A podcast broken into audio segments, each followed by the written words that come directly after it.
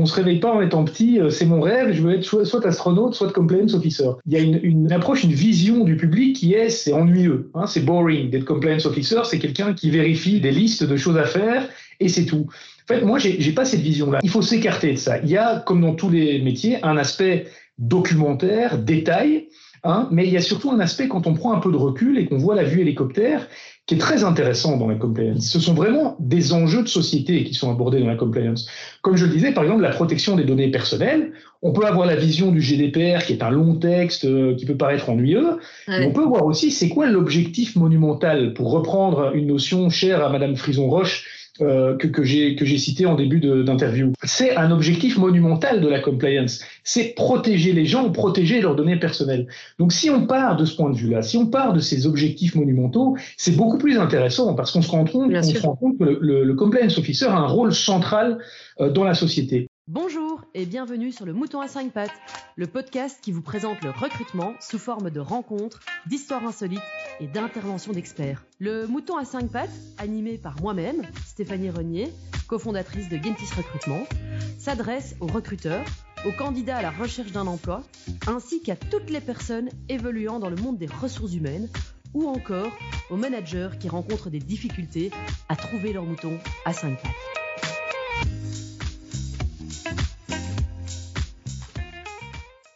Bonjour à tous et bienvenue dans le Mouton à 5 pattes. Aujourd'hui, je reçois Thomas Faeli. Thomas, bonjour.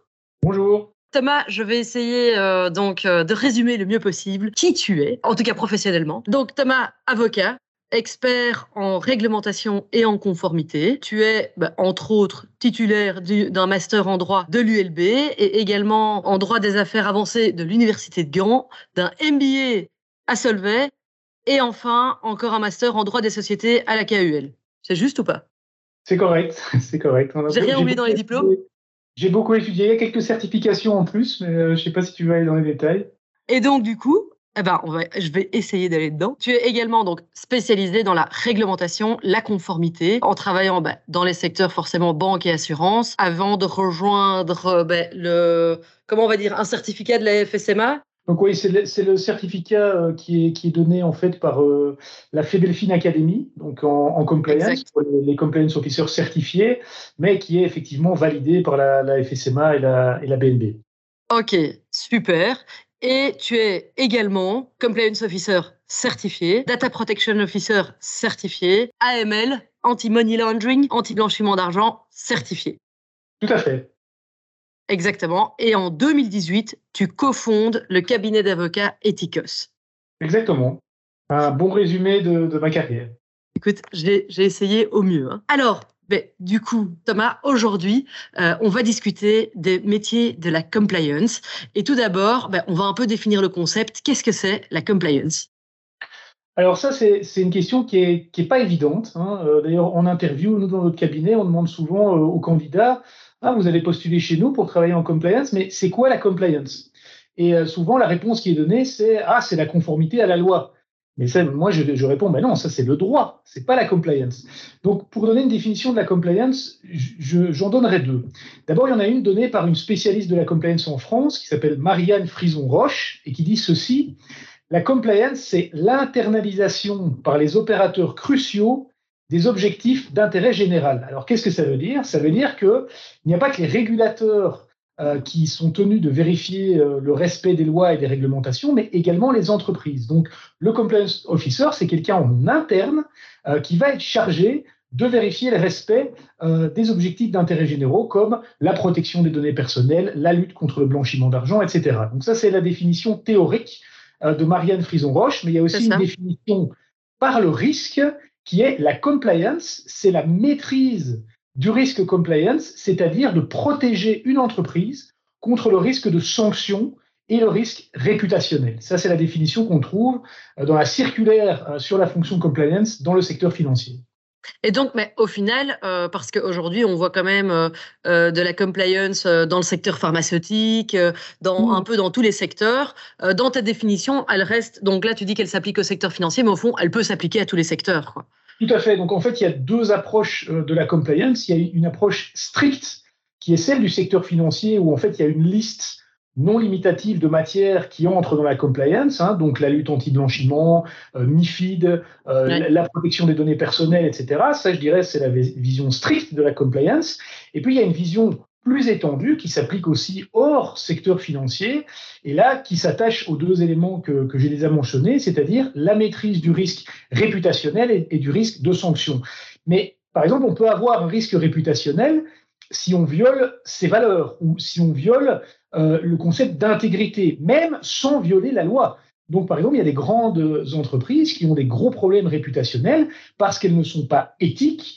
Euh, donc, c'est pas forcément une violation stricte d'une loi, c'est plus la violation de grands principes. Et donc, c'est là que la compliance s'écarte aussi euh, du pur juridique, je dirais. C'est ça, ok. Et du coup, parce que, alors c'est marrant, moi j'ai commencé sur la compliance, euh, sur le recrutement de la compliance il y a, oh, ça nous rajeunit pas tout ça, mais il y a quand même 15 euh, ans. Euh, mhm. Et à l'époque, c'était vraiment un métier qui était assez euh, rare. Euh, donc, on parlait bah, forcément des métiers un peu aussi. Bah, tu parlais de MIFID, il y avait aussi BAL 2, BAL 3, tout ça. Mhm. et, et, alors, par contre, aujourd'hui, c'est un métier qui est beaucoup plus répandu. Comment est-ce que tu l'expliques, cette, cette invasion de compliance dans toutes les entreprises? Mais en fait, je pense que, j'espère en tout cas que les entreprises voient Maintenant, la compliance, c'est-à-dire le respect de la loi et la maîtrise de ce risque euh, réputationnel et de sanctions, plus comme une contrainte, mais également comme une force. Euh, donc, je pense que les entreprises ont compris que pour être un partenaire commercial attirant, Hein, en gros, pour pouvoir faire du business avec le plus grand nombre de partenaires possible et pour également avoir bonne réputation sur le marché vis-à-vis des tiers, vis-à-vis de la nouvelle génération également, pour qui euh, les valeurs et l'éthique sont, très importants. Euh, je pense que c'est pour ça que la compliance a pris de plus en plus d'importance et que les sociétés ne sont plus euh, orientées business first, mais également réputation. Je pense qu'elles prennent conscience que pour durer dans le temps, pour être pérenne, il faut une bonne culture de la compliance, une bonne culture euh, de la préservation de la réputation. Et quels sont un peu euh, aujourd'hui, en 2023, les, gros enjeux de la, de la compliance? Je pense que les enjeux cette année, c'est notamment l'intelligence artificielle. Je pense que tout le monde est au courant, plus ou moins tout au courant, tout, le monde est au courant de la sortie de Chat GPT. GPT. si vous avez eu l'occasion de, le tester. Mais euh, voilà, l'intelligence artificielle, maintenant, elle est là. Euh, on ne peut plus le nier. Euh, ça sert à rien d'ignorer, ça sert à rien euh, d'avoir peur. Il faut vivre avec. Et je pense qu'il y a un gros potentiel pour la compliance. Euh, en termes de première recherche, hein, on va peut-être plus aller sur Google, on va aller sur euh, ChatGPT, mais également en termes euh, de data. Donc l'intelligence artificielle va à terme favoriser l'analyse de data en grand nombre, ce qui va aider fortement la compliance. Donc c'est déjà le cas par exemple des systèmes d'analyse des transactions pour la lutte anti-blanchiment, hein, les systèmes automatisés d'analyse, mais plus l'intelligence artificielle va se développer, plus ça va aider le compliance officer, par exemple pour détecter les transactions atypiques ou suspectes en matière de blanchiment. Donc ça, c'est pour moi le premier, premier gros enjeu de cette année, c'est comment la compliance va intégrer l'intelligence artificielle. Et ensuite, un autre gros enjeu, mais qui était déjà vrai euh, depuis plusieurs années, c'est l'inflation législative. Donc tout qui travaille dans la compliance constate que là, il y a de plus en plus de nouvelles règles et que ça s'accélère. Hein, donc, euh, ça, j'ai appris euh, en, faculté de droit. Le moniteur belge dans les années 20, le moniteur belge par année était épais de quelques centimètres. Maintenant, il est tellement énorme, le moniteur belge, parfois il y a, trois éditions par jour, qu'on ne l'imprime même plus. Et ce phénomène est en train de s'accélérer. Donc je pense que ça, ça va être un gros enjeu euh, de la compliance cette année et pour les années à venir, c'est l'inflation législative. Ok. Pour un département euh, dans une banque ou une assurance, un département compliance, euh, mhm. en général, on va dire pour le, les, personnes des ressources humaines qui nous écoutent, comment se compose un département compliance euh, assez général, je veux dire? Bah alors ça dépend, hein, ça dépend du, du, secteur, ça dépend aussi du, du setup, donc de l'organisation approuvée par le régulateur. Mais typiquement, on a un, un, un, head of compliance, hein, donc un, un, chef de département euh, qui va agir soit seul, si c'est une petite entreprise, soit avec d'autres personnes. Et il pourrait avoir un délégué, là je parle du secteur financier à nouveau, euh, qui va s'occuper de, de, la lutte anti-blanchiment, donc ce qu'on appelle l'AMLCO, donc le, le, compliance officer en charge de la lutte contre le blanchiment. Mais voilà, ça dépend. Il y a des départements compliance qui sont composés d'une personne. Parfois même, la même personne est également, est, également à la tête du service juridique. Donc, dans certains cas, le régulateur accepte une fusion des deux, du département juridique et du département compliance. mais parfois, ça peut aller jusqu'à 80 personnes. Donc, oui, c'est ça. Il n'y a pas que le, il n'y a pas que l'anti-blanchiment d'argent, pardon. Il y a aussi tout ce qui est. Euh, bah, nous, on voit souvent aussi des, des postes de KYC, euh, les Know Your Customer. Il y en a d'autres de compliance officer généraliste. Euh, il y a un peu tous les rôles. Bien sûr. Donc, nous, on travaille avec une, une, entité financière. Ils ont 80 personnes dans leur département compliance et ça couvre plein de sujets, effectivement. Euh, ça couvre euh, l'AML, mais ça couvre aussi euh, l'émission publique, ça couvre les sanctions. Hein, c'est un gros sujet maintenant depuis la guerre en Ukraine. Hein, c'est les, les, les, sanctions et les embargos. Et donc ça peut, ça peut effectivement couvrir plein de domaines. Mais ça dépend de, ça dépend de l'entité. Vous pouvez avoir une entreprise d'assurance qui fait un type de produit particulier et qui ne fait pas d'assurance vie. Par contre, vous pouvez avoir une entreprise d'assurance qui fait beaucoup de produits différents et de l'assurance vie. Donc là, il y aura plus de matière à traiter et donc plus de personnes. Et d'après toi, Thomas, euh, pourquoi c'est important aujourd'hui, euh, on va dire surtout pour les grandes structures, mais, bon après ça peut ça, peut aussi euh, ben voilà être significatif pour les petites. Pourquoi est-ce qu'il y a besoin aujourd'hui d'avoir tellement de ressources en compliance? Enfin, par exemple, tu parlais ben, de cette entité financière. Je suppose déjà une grande entité financière parce qu'avoir un département de 80 personnes en compliance, c'est déjà un sacré département. Mais comment ça se fait qu'on en arrive à des départements aussi grands? Pourquoi c'est tellement important aujourd'hui? Eh bien, d'abord parce que, euh, en tout cas dans le secteur financier, c'est une obligation légale. Euh, la, loi, ou plutôt une, circulaire, dit il faut des ressources suffisantes.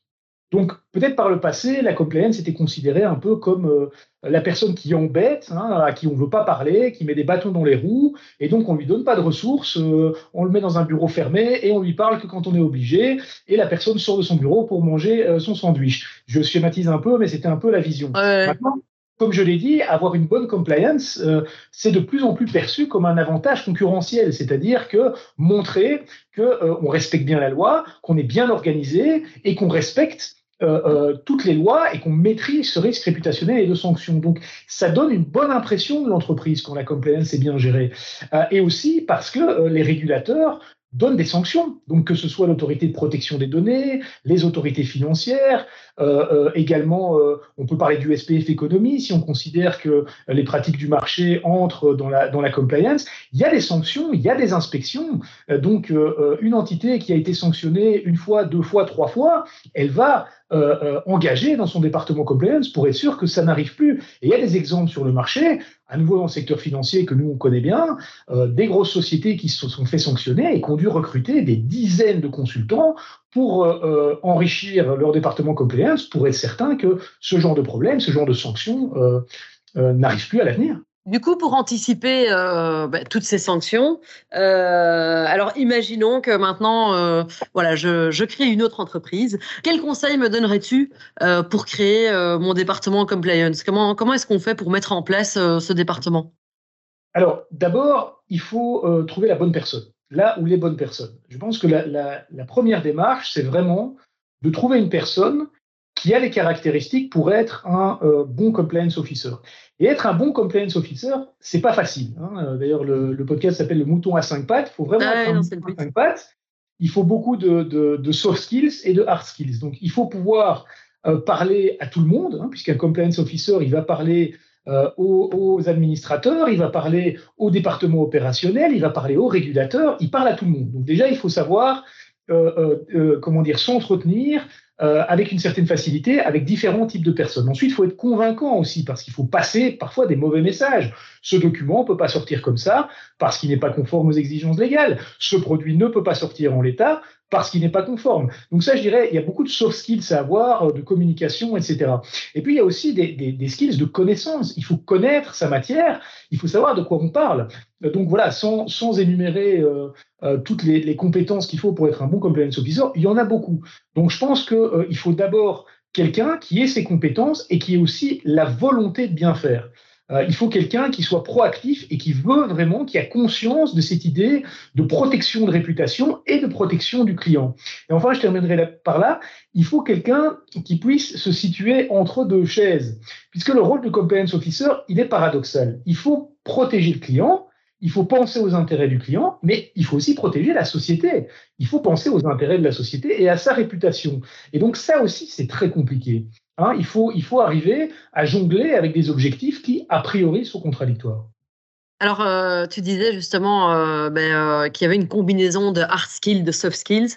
et c'est mhm. marrant parce que dans ce que tu racontes, je reconnais aussi beaucoup le métier de recruteur où il faut aussi protéger le client, en même temps l'entreprise. Et du coup, ben, quand on est petit, on se dit pas, je vais devenir compliance officer plus tard. En général, et c'est la même chose pour le recrutement aussi. Quel est d'après toi le, profil type justement qui correspond à un bon compliance officer? Ben, en termes de soft skills, entre autres Tu en as déjà mentionné quelques-unes, mais c'est quoi le, le profil type quoi?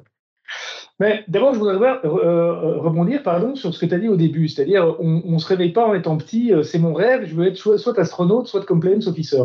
Alors, je peux comprendre, hein, il y a, y a, y a une, une, une, approche, une vision du public qui est c'est ennuyeux, hein, c'est boring d'être compliance officer, c'est quelqu'un qui, qui vérifie des, des, listes de choses à faire et c'est tout.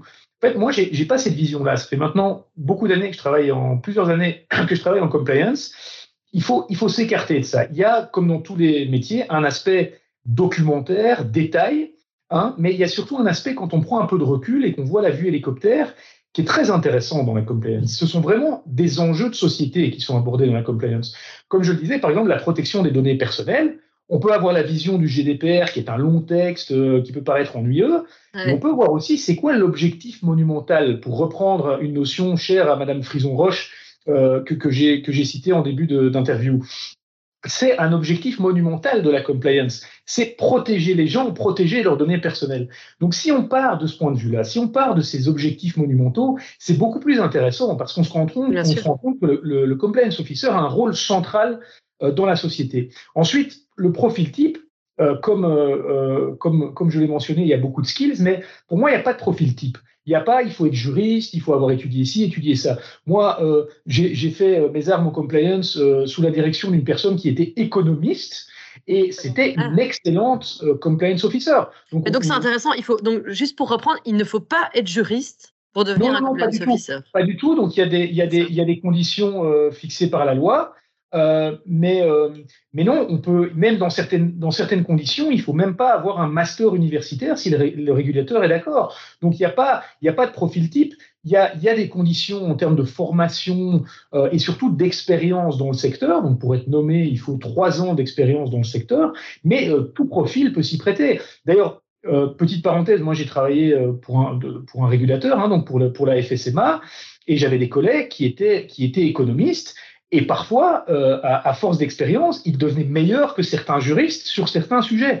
Donc, faut pas d'a priori euh, euh, et dire ah il n'est pas juriste, il comprendra pas une loi. C'est pas vrai. En fait, il faut quelqu'un qui est flexible mentalement et qui est prêt à apprendre. Je crois que c'est surtout ça un élément très important parce que, comme je l'ai dit, il y a une telle inflation législative, il y a tellement de nouvelles règles, il faut être prêt à se former en permanence. Et d'ailleurs, ça c'est une condition dans le secteur financier des compliance officers, c'est la formation continue.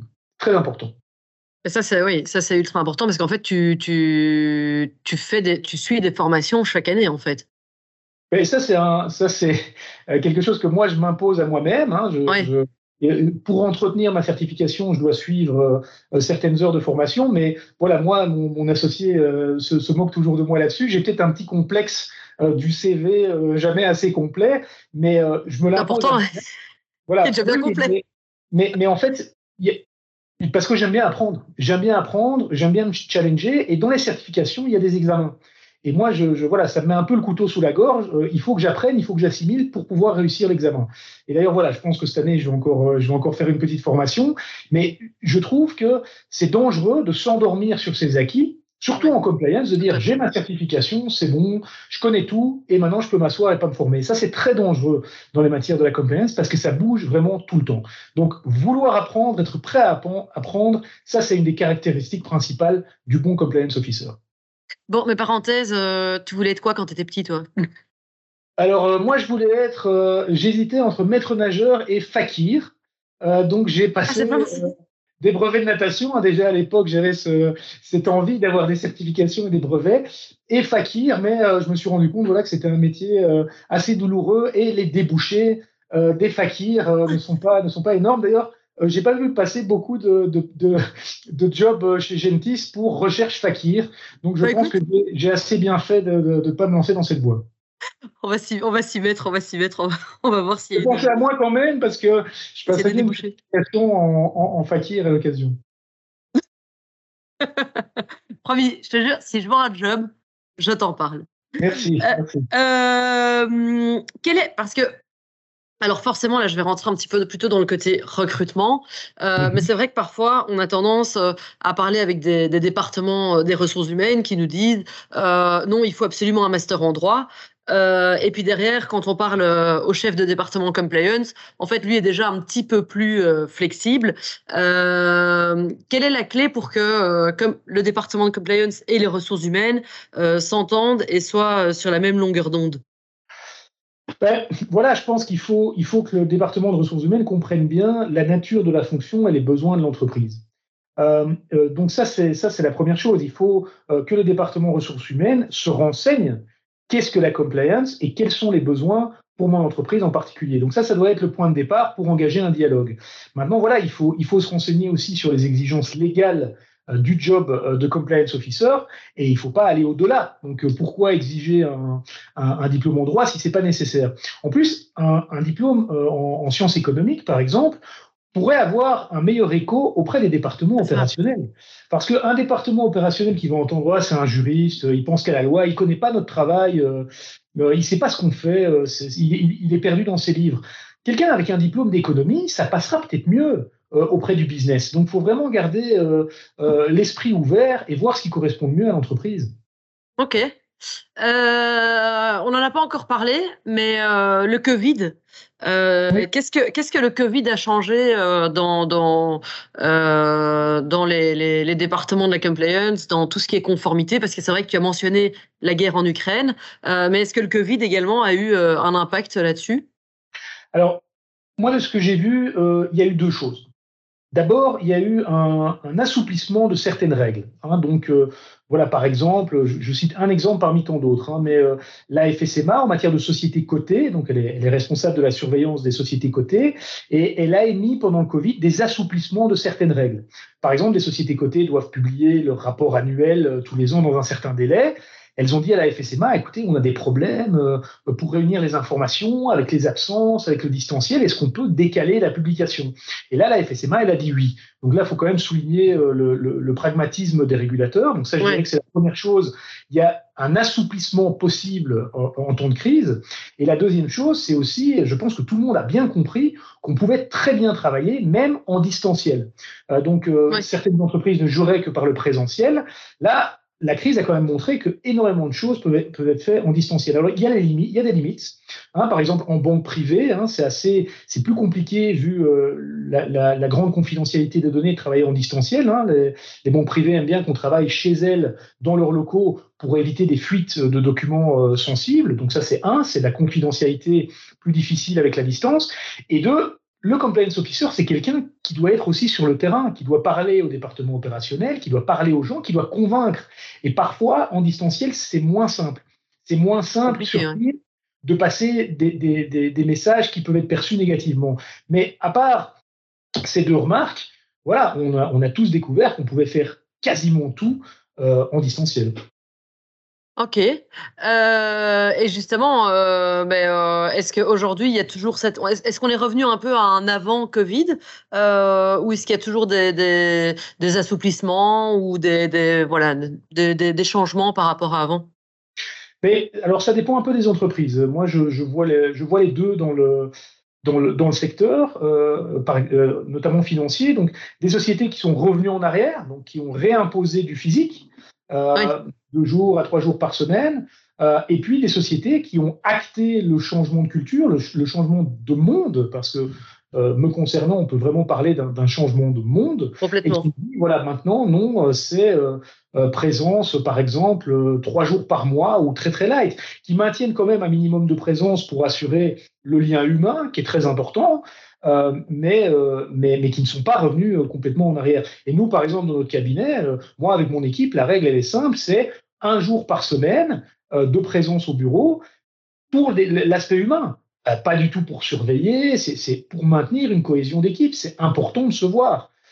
mais, mais pour le reste, c'est flexibilité totale. Si vous faites confiance à votre employé, pourquoi exiger qu'ils viennent dans les bureaux? Mais bon, ça, on s'écarte un peu du débat. Du non, non, mais je te, en tout cas, euh, je te rejoins complètement. Euh, euh, alors, je pense aussi, et de nouveau, parenthèse par rapport à la compliance, mais c'est vrai que ça dépend aussi un peu de, des âges. Est-ce qu'il y a des familles derrière ou pas de famille Parce que nous, on voit qu'il y a beaucoup de, jeunes, entre guillemets, sans famille, qui, dès le début, ont été très demandeurs de revenir beaucoup au bureau pour avoir une vie sociale. Donc ça, c'est évidemment, euh, mais je te rejoins sur la flexibilité. Pour moi, c'est la clé aujourd'hui. Hein, c'est le présent, quoi. Euh, pour revenir bah, à ce qui nous intéresse à la compliance, euh, comment tu, tu, as, tu, as, parlé un petit peu plus tôt de tout ce qui est intelligence artificielle, évidemment. Mmh. comment est-ce que tu imagines l'évolution, l'avenir des fonctions en compliance? Je pense qu'on va voir euh, euh, plusieurs évolutions. Je pense qu'il euh, y aura un gros accent sur tout ce, tout ce qui est ESG, hein, donc environnement, social, gouvernance. Donc ça, c'est le grand courant de, de, compliance qui est déjà là et qui va se, se renforcer. Donc, mais donc ça, oui, ESG, c'est très bien que tu le mentionnes, excuse-moi de t'interrompre, mais donc ça, ça fait partie aussi de la compliance. Alors, justement, nous, on vient de, de, publier un article qui dit que ça fait sens de l'intégrer dans le département compliance, ah. puisque on est dans le, la réputation de l'entreprise, dans la notion d'intégrité, dans la notion de valeur. Donc pour moi, euh, ça a tout à fait sa place dans le département compliance. Donc je pense qu'on va aller euh, vers une évolution du département compliance qui va intégrer et embrasser toutes les évolutions ESG. Ça, c'est la première euh, évolution que je vois. La deuxième évolution, j'en ai déjà parlé, c'est la digitalisation et l'intelligence artificielle. Donc, on va aller vers plus de digitalisation et plus d'utilisation de l'intelligence artificielle. Et euh, ce que je vois également peut-être avoir, c'est une spécialisation. Parce que la compliance devient tellement vaste, hein, comme je l'ai dit, euh, inflation législative. Pour te donner un exemple, quand, quand j'ai passé ma certification compliance officer pour le secteur financier, il y avait quatre syllabies et on va dire euh, très approximativement, il y avait 300, 400 pages. Maintenant, il y a six syllabies et on est au-delà des 600 pages en quelques années. Donc là, euh, voilà, rien que ça, rien qu'en taille, on voit qu'il y a vraiment euh, une inflation. Donc, à terme, moi j'ai déjà parlé à des, à des sommités en compliance qui m'ont dit, moi je ne fais plus que du MIFID et de l'anti-blanchiment parce que je ne peux pas tout suivre. Donc, je pense qu'à un moment, il va y avoir une spécialisation. Euh, et pour, pour le, le reste de l'évolution, j'espère euh, que toutes les, entreprises vont prendre conscience, comme je l'ai déjà mentionné, que la compliance, c'est pas seulement un frein, c'est aussi un atout. Avoir une, société où il y a une compliance solide, qui veille au grain, je vais dire, qui veille au respect de la loi, à protéger sa réputation, à protéger l'entreprise et à protéger ses consommateurs, c'est une société qui a de l'avenir, qui va être pérenne, qui va pas chercher à faire de l'argent facile et rapide au détriment de ses valeurs et de l'éthique. Les, je pense que ce sont les entreprises qui auront la compliance la plus, la plus forte qui vont être le plus pérennes. Donc c'est ça pour moi euh, les évolutions qu'on va voir dans les prochaines années euh, euh, dans la compliance, mais ça, seul l'avenir nous le dira. et du coup, Ethicos, alors le, le, mot est bien trouvé, je trouve. donc cabinet d'avocats qui justement s'inscrit dans cette lignée-là, c'est-à-dire que comment ça se passe chez vous, avec qui vous travaillez, raconte-nous un petit peu l'histoire en fait, l'histoire, c'est euh, euh, euh, j'ai fondé Ethicos avec mon associé, donc Miguel. C'est lui qui a eu l'idée, c'est lui qui a eu l'idée du nom. Et son raisonnement était le suivant en disant bon, on va faire beaucoup de compliance. On ne fait pas que de la compliance, hein. on fait vraiment tout le droit des affaires, droit de mm etc. Mais Miguel et moi, on fait de la compliance. Et il a dit ceci c'est chaque norme de compliance a un, un vrai objectif monumental, a une vraie norme éthique comme fondement la protection des données personnelles, la lutte contre la corruption, la lutte contre le blanchiment. Et donc l'idée au-dessus de tout ça, si on remonte vraiment tout en haut, c'est l'idée d'éthique ou de valeur. Et donc euh, euh, Miguel a suggéré, ben, pourquoi on s'appellerait pas Ethicos Le nom est très clair euh, et ça illustre vraiment ce qu'on fait. Donc ça, c'est pour le choix du nom, mais aussi on s'est dit, on ne veut pas reproduire ce qu'on a vu et qu'on n'a pas aimé dans les autres entreprises. Donc, Miguel et moi, on a travaillé dans de nombreuses entreprises, dans différents cabinets d'avocats, et on n'a pas voulu reproduire ce qu'on a vu et qu'on n'a pas aimé. Par exemple, euh, le, le non-respect du client parfois, ou euh, euh, le manque de respect en interne, le manque de respect avec les collaborateurs, la culture de la peur qui est encore présente dans, dans, les entreprises un peu vieux jeu, on a dit on va tourner le dos à tout ça et on va faire une, une, un cabinet d'avocats avec des valeurs très fortes de respect mutuel, de flexibilité et, et surtout d'épanouissement personnel. On dit toujours, Ethicos, c'est un véhicule d'épanouissement personnel. Et donc, sur la base de ça, on a réussi à attirer des personnes comme nous, qui partagent notre valeur, nos valeurs, euh, qui partagent euh, nos deux principes que je pourrais résumer euh, très fort en disant good service, good people. Donc, un bon service donné par des bonnes personnes je veux résumer vraiment en, deux choses. Donc c'est ça l'histoire d'Ethicos et euh, ça a très vite grandi puisque en moins de cinq ans on est passé de 2 à euh, presque presque 30 maintenant. Enfin il y a, y a une annonce qui va suivre prochainement euh, d'extension, mais on est presque 30 en 4 ans et demi donc on pense qu'on on est dans le bon et aussi c'est beaucoup plus beaucoup plus agréable de travailler dans cette ambiance d'intégrité, de respect. on a vraiment beaucoup de plaisir à aller travailler chaque jour. C'est génial. Et en plus, presque 30, euh, c'est déjà une sacrée équipe. Euh, vous fonctionnez bah, justement euh, par spécialisation ou bien plusieurs, vraiment sur la compliance uniquement? Comment, comment ça se passe l'organisation en interne? Alors, effectivement, on est, on est, mais on ne travaille pas en silo fermé, je dirais en silo perméable. Hein. donc, on a des, des experts financiers compliance, c'est moi et Miguel. on a des experts en, en, immobilier, en droit des sociétés, en droit intellectuel, etc., comme un peu les cabinets classiques. Mais on n'a pas des silos ultra fermés. C'est-à-dire que parfois, il y a quelqu'un qui va avoir une expertise dans un, département qui va être utile à d'autres. Par exemple, on a une, personne qui n'est pas en compliance, qui a développé une bonne expertise en whistleblowing. Et donc, on partage avec cette personne. On n'a pas un silo fermé en disant, ah non, désolé, t'es pas en compliance, euh, ne nous parle pas, s'il te plaît. Pas du tout. On a aussi euh, un associé qui est plus en, en droit commercial général et, et, et, en litige, mais qui a une très bonne connaissance également en droit financier, en compliance. Donc, voilà, je dirais que la, la notion de silo perméable résume bien notre, notre fonctionnement. Ok, top. Et euh, bah, écoute, euh, une dernière question euh, avant de clôturer. pour toi, aujourd'hui, le marché de la compliance, c'est un marché où il y a plus de jobs ou alors plus de candidats? De ce que je vois, il y a plus de jobs. parce qu'on est régulièrement contacté par des, par des clients qui ont besoin de, de compliance officers ad intérim. Donc nous, on est indépendant, on est avocat, donc souvent c'est pour euh, euh, faire le job de manière temporaire, puisque euh, dans certaines entreprises, il faut absolument un employé pour être compliance officer, et ils ne trouvent pas de candidats. Ils ne trouvent pas de candidats. Il faut des candidats certifiés, il faut des candidats qui ont trois, ans d'expérience. Donc, il y a vraiment un, cruel manque de main-d'œuvre dans la compliance. Donc, ça va peut-être faire réfléchir les gens dont le, être compliance officer n'est pas le rêve d'enfant.